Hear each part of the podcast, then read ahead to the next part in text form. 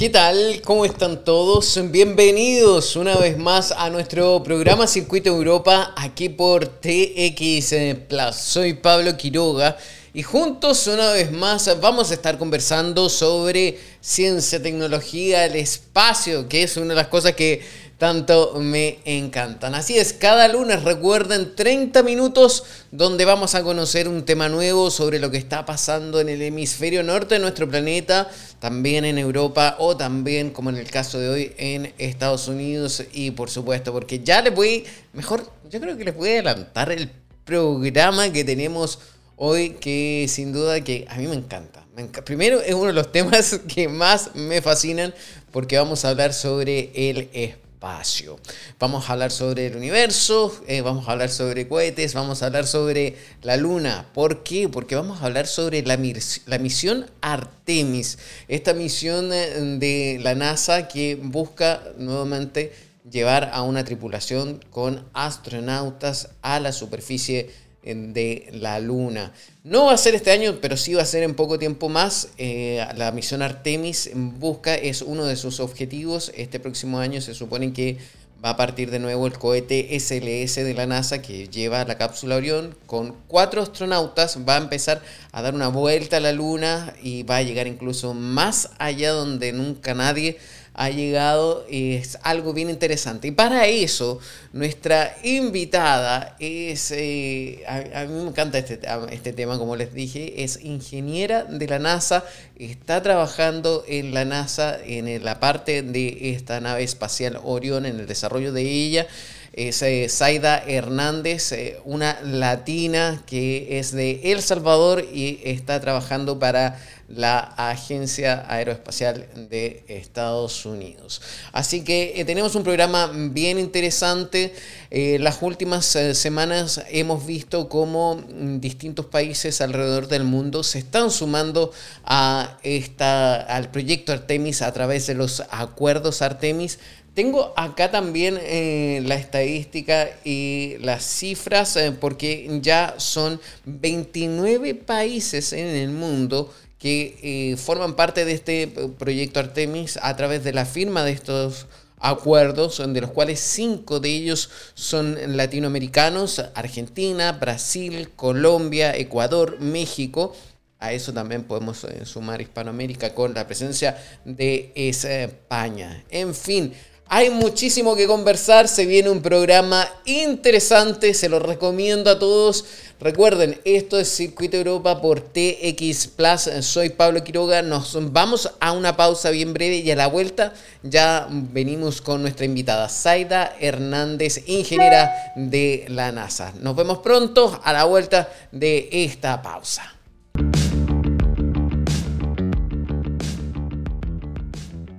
Estamos de vuelta aquí por TX eh, Plus. Eh, soy Pablo Quiroga y a mi lado tenemos a la ingeniera de la NASA, Zaida Hernández, latina con orgullo y quien también forma parte del proyecto Artemis. Y tenemos muchas preguntas. Primero sí vamos a saludarla. ¿Cómo estás, eh, Zaida? Muchísimas gracias por estar junto a nosotros. Hola, buenas tardes y gracias por la invitación. Gracias a ti. Mira, dentro del proyecto Artemis, eh, que bien es conocido ya en todo el mundo por eh, eh, una de sus finalidades es llegar a la Luna. Pero, ¿cuáles serían los objetivos de cada una de estas misiones? Porque se conoce como la Artemis 1, la Artemis 2, la Artemis 3. Sí, acabamos de tener Artemis 1 a finales de diciembre y fue algo que fue muy exitoso.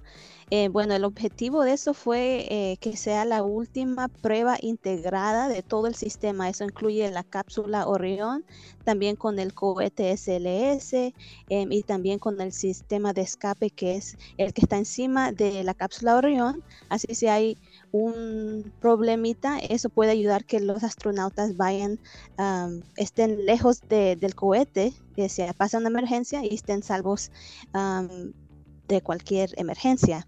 Ese es Artemis 1, fue la prueba integrada. Artemis 2, ya finalmente vamos a tener una tripulación, porque la primera fue eh, solo la cápsula y no habían astronautas. Ya para la segunda vamos a poder ir alrededor de la Luna, que es algo que no se ha hecho en muchos años. Artemis 3 el mayor objetivo es ya poder llegar a la luna, ya no solo ir alrededor, ya pisar la luna.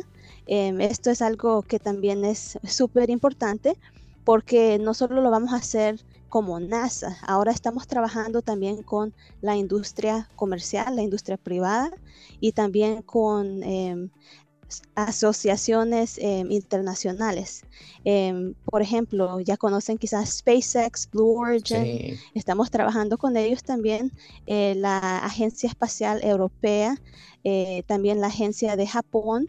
Ellos están envueltos también en todo lo que tiene que ver con Artemis. Y ya para Artemis 3 em, se va a usar un módulo de aterrizaje Em, y ese va a ser construido por em, SpaceX. El primero va a ser SpaceX y ya Blue Origin también está construyendo otro módulo de aterrizaje, sí. El eh, perdón, el objetivo entonces es llegar y construir una, base en la Luna. ¿Esto sería la misión principal de Artemis o es para llegar a Marte después?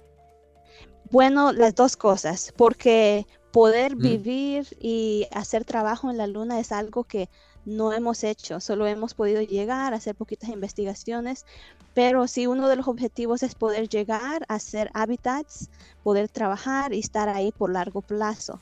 Pero también eso, esas investigaciones nos van a ayudar a poder llegar a Marte, que es, una, es un lugar mucho más lejos, que hay cosas más complejas que tienen que pasar, pero tenemos que tener un mejor entendimiento primero de cómo es vivir fuera de la Tierra. Eh, sí hemos vivido en la estación espacial, pero ya poder vivir en, en, otra parte que va a ser la Luna y ya poder llegar a Marte, porque Marte no va a ser de un día para otro, porque la Luna podemos llegar en tres días y regresar.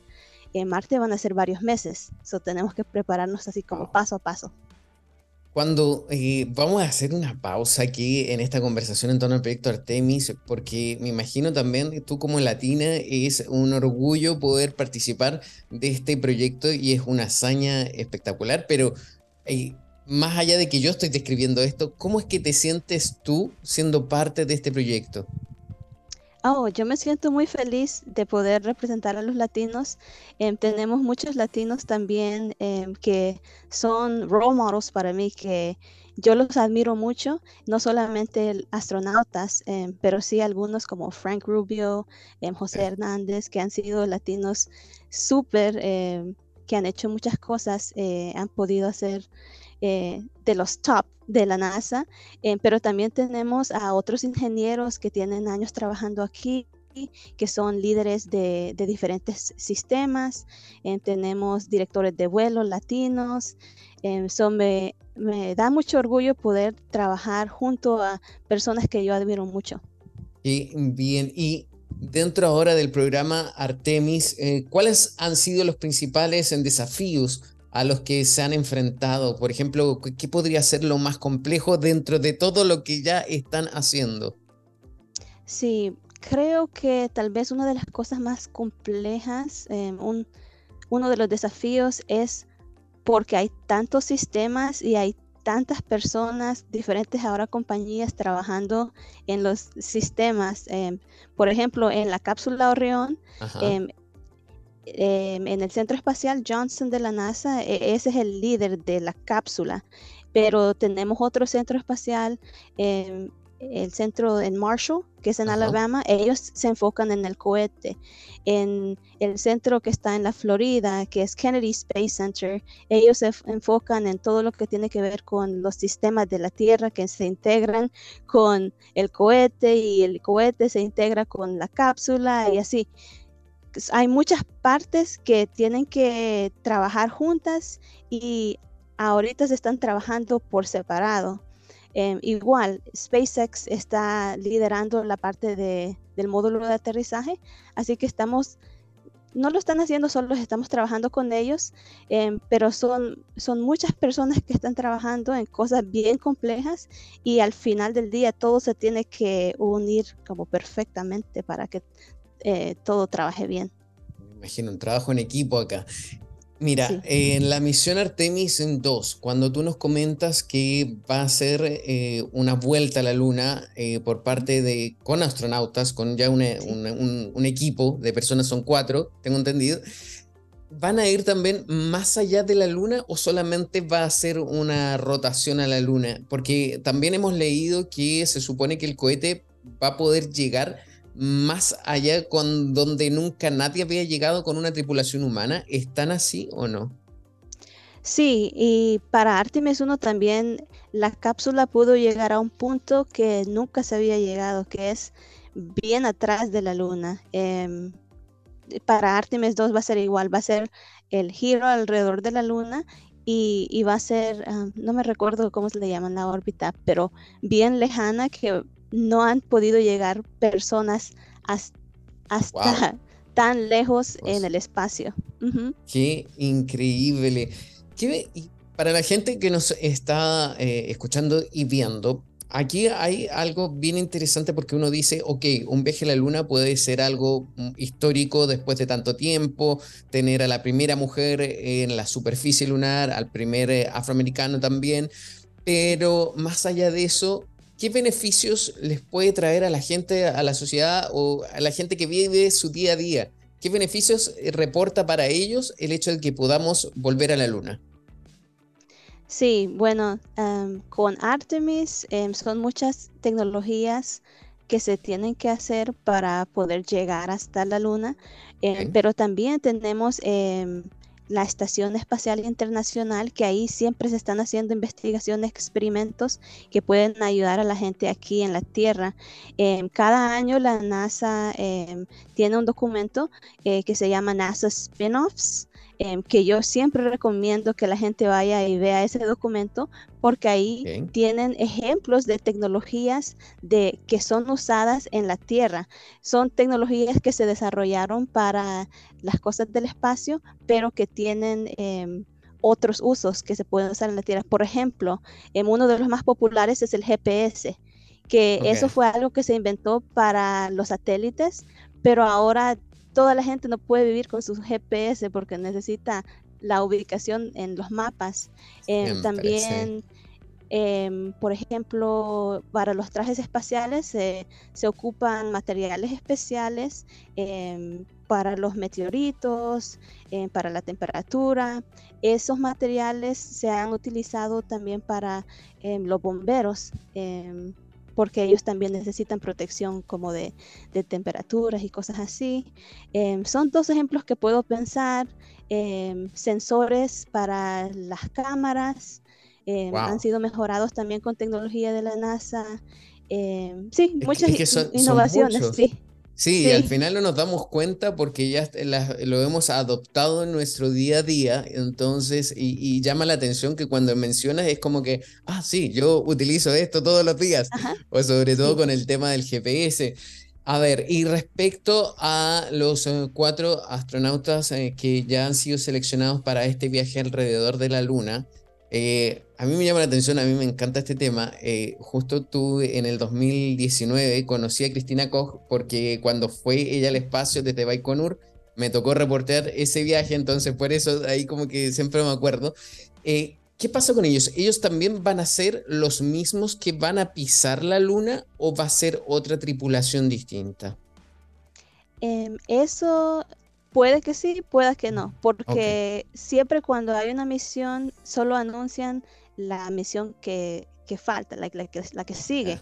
Así que ahorita solo han anunciado la de Artemis 2, que incluye a Christina y a Victor Glover, que es el primer eh, afroamericano eh, que va a ir al, a la luna. Eh, ya para cuando se termine Artemis 2, ya van a poder anunciar quién va a ser la tripulación de Artemis 3, pero sí podrían ser esos astronautas, pueden ser otros. Hay varios que están candidatos, eh, astronaut candidates, que podrían ser los elegidos, sí. Qué interesante. ¿Y qué tipo de entrenamiento están realizando ellos ahora para esta misión del Artemis 2? ¿Cómo? Porque ¿cómo se prepara alguien que va a ir a dar una vuelta a la luna? O sea, obviamente no es como llegar y tomar un coche, por ejemplo. Sí, sí, son varios meses de entrenamiento. Eh, sí, yo conozco a Cristina y he estado siguiendo cuál es el entrenamiento de ella, em, pero eh, son muchas cosas que a veces si uno no, no lo piensa hasta que lo ve y dice, ah, sí, sí, tiene lógica. Por ejemplo, eh, aquí tenemos en el Centro Espacial Johnson em, como prototipos de las cápsulas. Ellos hacen muchos entrenamientos dentro de esos prototipos para entender cuáles son las funciones de todos los botones que van en la cápsula, porque ellos van a estar viviendo ahí por varios días. Em, tienen que, que saber como qué es cuáles son los paneles, cuáles son las diferentes funciones de todo dentro de la cápsula Orión. Ese es uno de, los entrenamientos que hacen. Eh, también hacen entrenamientos bajo del agua. Tenemos oh. una piscina muy grande que se llama Neutral Buoyancy Lab aquí también en Houston y ellos se meten dentro del traje espacial y pueden simular como microgravedad bajo del agua ese es otro de los entrenamientos bien interesantes.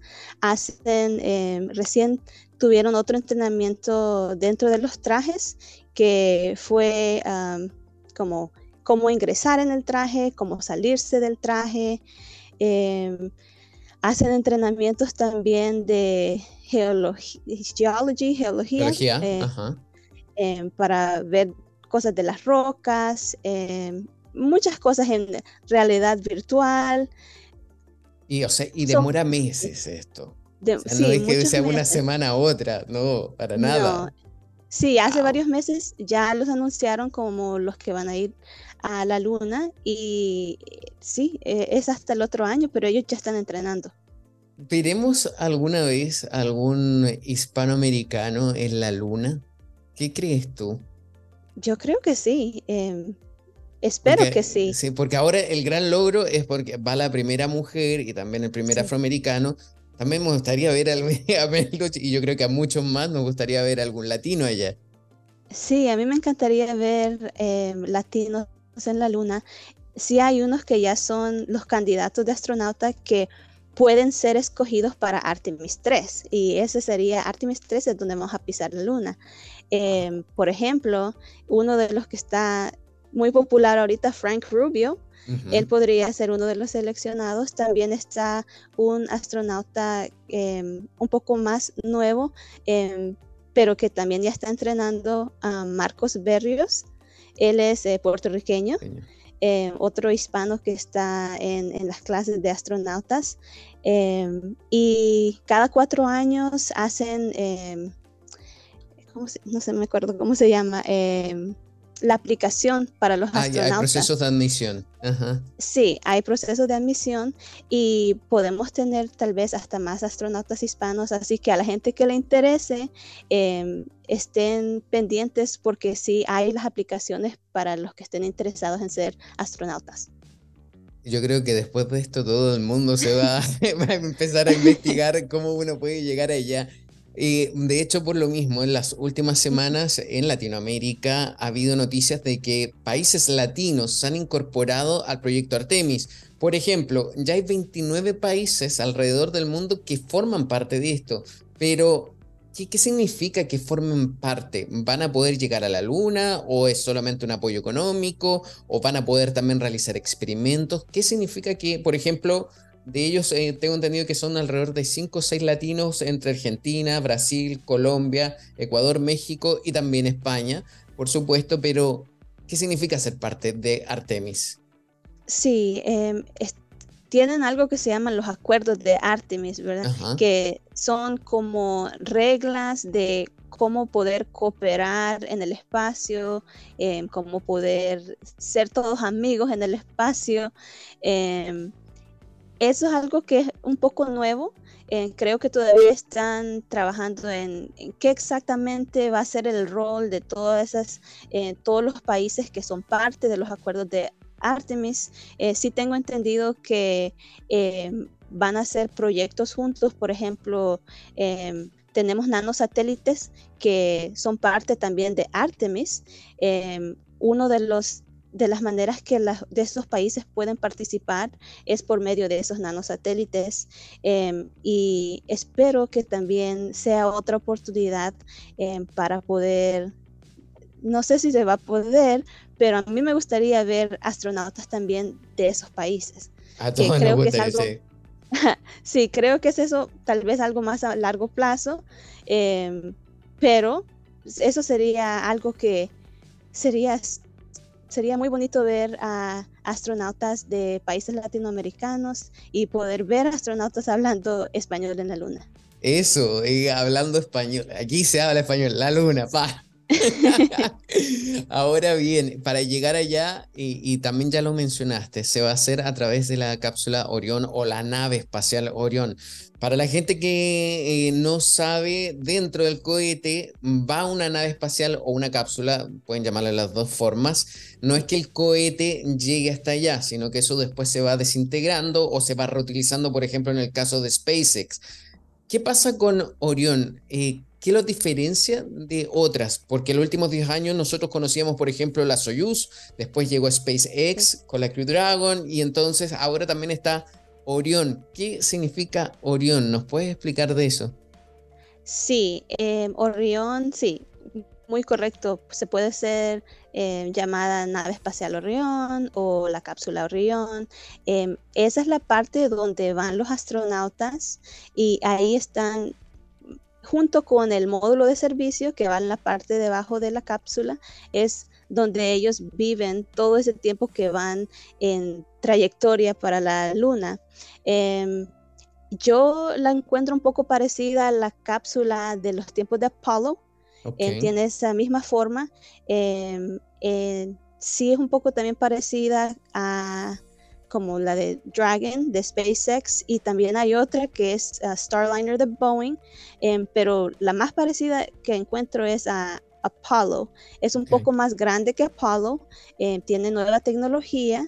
Em, una de las tecnologías también han sido adoptadas de tiempos de Apollo, pero han sido mejoradas. uno de los materiales funcionaron muy bien en, en Apollo, pero ahora se, se han hecho unas pequeñas eh, modificaciones, eh, pero sí han tenido como el, el history, em, el background o aprendizaje de esa primera Apollo mission para la Luna. Em, en Apollo solo podían ir tres astronautas, en Orión pueden ir cuatro astronautas. Y es un poquito más grande. También tiene em, sistemas de térmicos, sistemas de navegación, em, el sistema de propulsión. Em, es una cápsula muy bonita, si no la han visto. pero Van sí, cómodos también. no, no es que vayan eh, sentados siempre en todo el viaje en posición fetal, prácticamente como se hacía con las cápsulas anteriores de otras generaciones atrás, otros años, ¿cierto? O sea, aquí tienen un poco más de espacio, ¿no? Un poquito más de espacio. No, no sé si, cómo sería la palabra indicada, pero con un poquito más de espacio. ¿Y, ¿Y, siempre van a estar comunicados con la Tierra o va a haber en algún momento, por ejemplo, cuando estén detrás de la Luna, en que no haya comunicación? Em, para Artemis 1, sí tuvimos un poquito de, blackout periods, que son los, los periodos muy cortos que no hay comunicación, em, pero para la mayoría del tiempo sí hay comunicación eh, con, la cápsula. ¿Este es un viaje de cuántos días?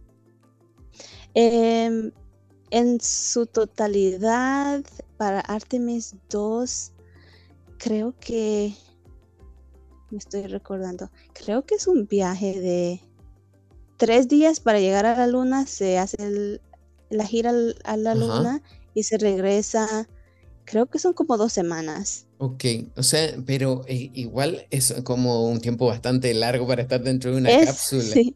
Sí, y ahí van a poder, me imagino, en algún momento estar, eh, van a tener conexión a internet, pueden descansar o ver alguna película, algo, o van a estar siempre solo mirando al espacio, o qué, qué, se ve, qué se hace en esas tres semanas o en ese tiempo. Sí, em, ellos tienen investigaciones que también van a estar haciendo. So, parte sí. es como estar pendiente del viaje, em, otra parte es hacer las investigaciones que ellos llevan, em, pero de esos los detalles de quién está haciendo qué investigación, eso todavía no, no, sé. Sí, me imagino. Pero es que llama la atención y qué increíble viaje y es sin duda algo histórico o también tienen el privilegio de estar allá y mirando hacia el resto del universo, mirando el planeta, debe ser algo maravilloso. Ahora también eh, mencionaste al inicio de la entrevista la participación, por ejemplo, de SpaceX o también mencionaste, me parece, Boeing, que están desarrollando también módulos de aterrizaje. ¿Tiene algo que ver, por ejemplo, eh, lo que están haciendo ahora con la Starship o no es nada que ver o es otra cosa?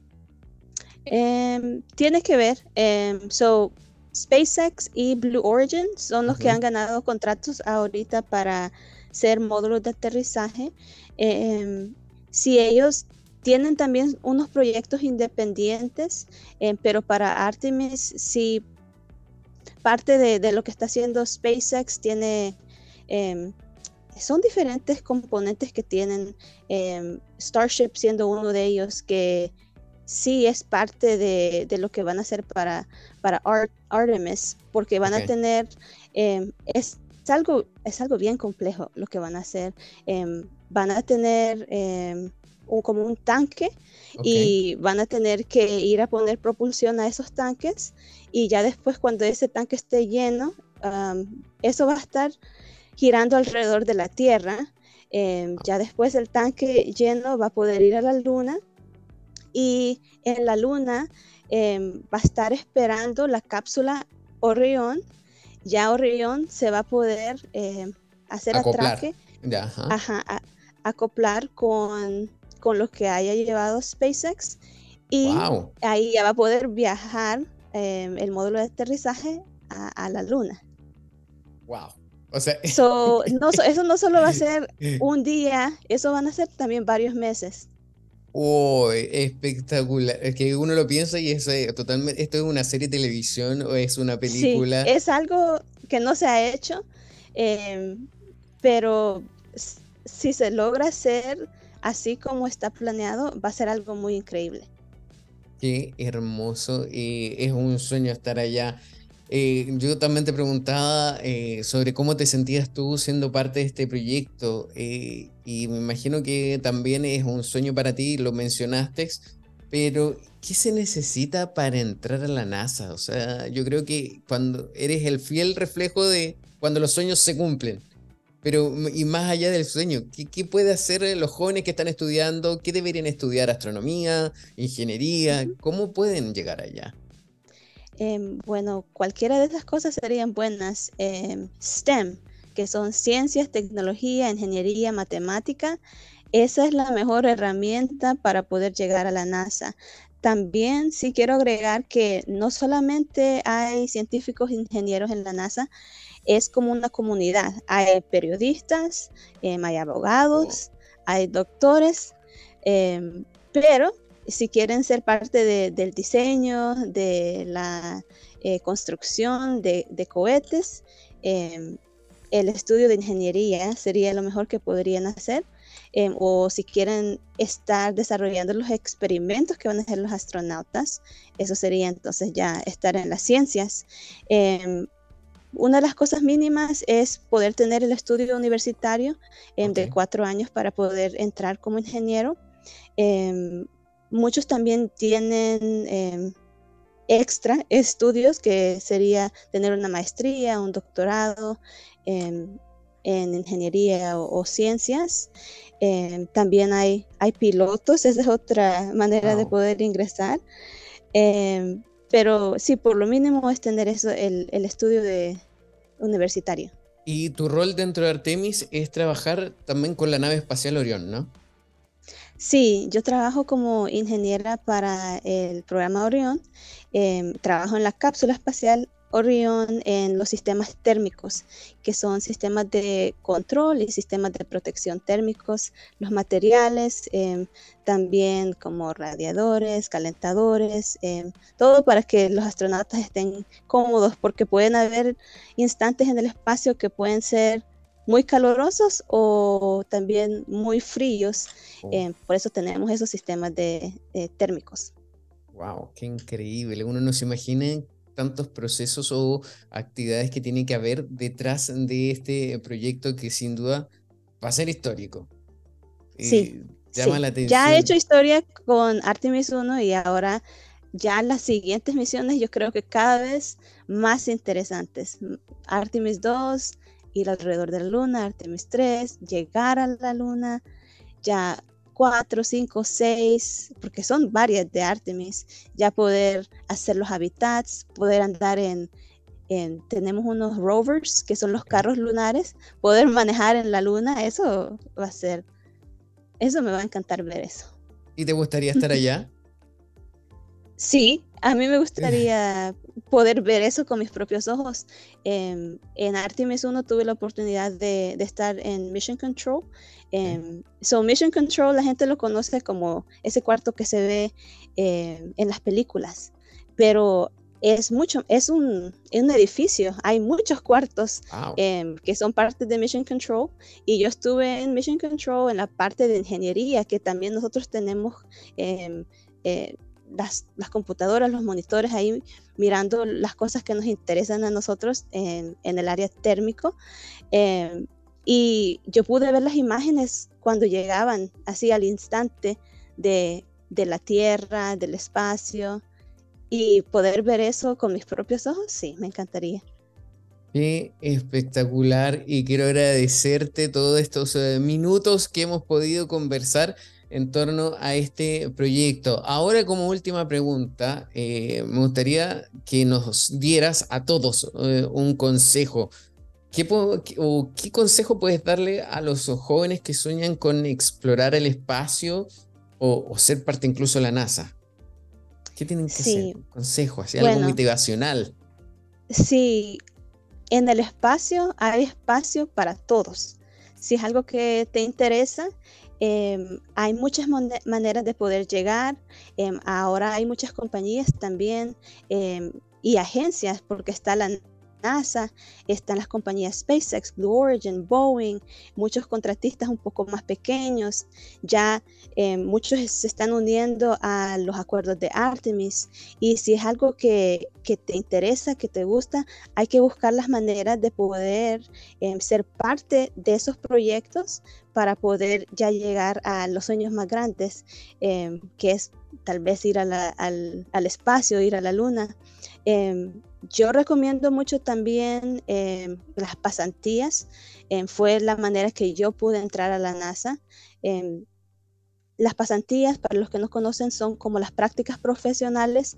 Cuando son estudiantes, pueden buscar oportunidades de, venir a trabajar en estas compañías aeroespaciales de tiempo medio o pueden agarrar un semestre de la escuela y aprender qué son las cosas que se están haciendo aquí, eh, qué hacen los ingenieros o los científicos y, poder también empezar a trabajar en esas cosas para tener la experiencia ya graduándose, em, ya poder saber qué es lo que puedes hacer y, tener una mejor ah, chance de poder entrar de tiempo completo. Qué bien, muchísimas gracias Zaida Hernández, ingeniera de la NASA, por esta entrevista, esta conversación que ha sido muy grata, muy amena, así que muchísimas gracias. Obviamente, tengo, que decirlo, me encantaría volver a repetir en un tiempo más esta entrevista con alguna otra novedad porque ha sido maravilloso poder conversar eh, contigo. Muchísimas gracias. Sí, me encantó. Muchas gracias a ti. Gracias. Eh, te pido que te quedes un poquito junto a nosotros aquí al lado. No te retires porque yo tengo que también despedir ahora el programa ya que nos pasamos de tiempo, pero rotundamente. Así que aquí mismo despedimos ahora. Soy Pablo Quiroga. Nos vemos la próxima semana. Recuerden, cada lunes aquí por TX Plus. Nos vemos. Chao, chao. Que estén bien.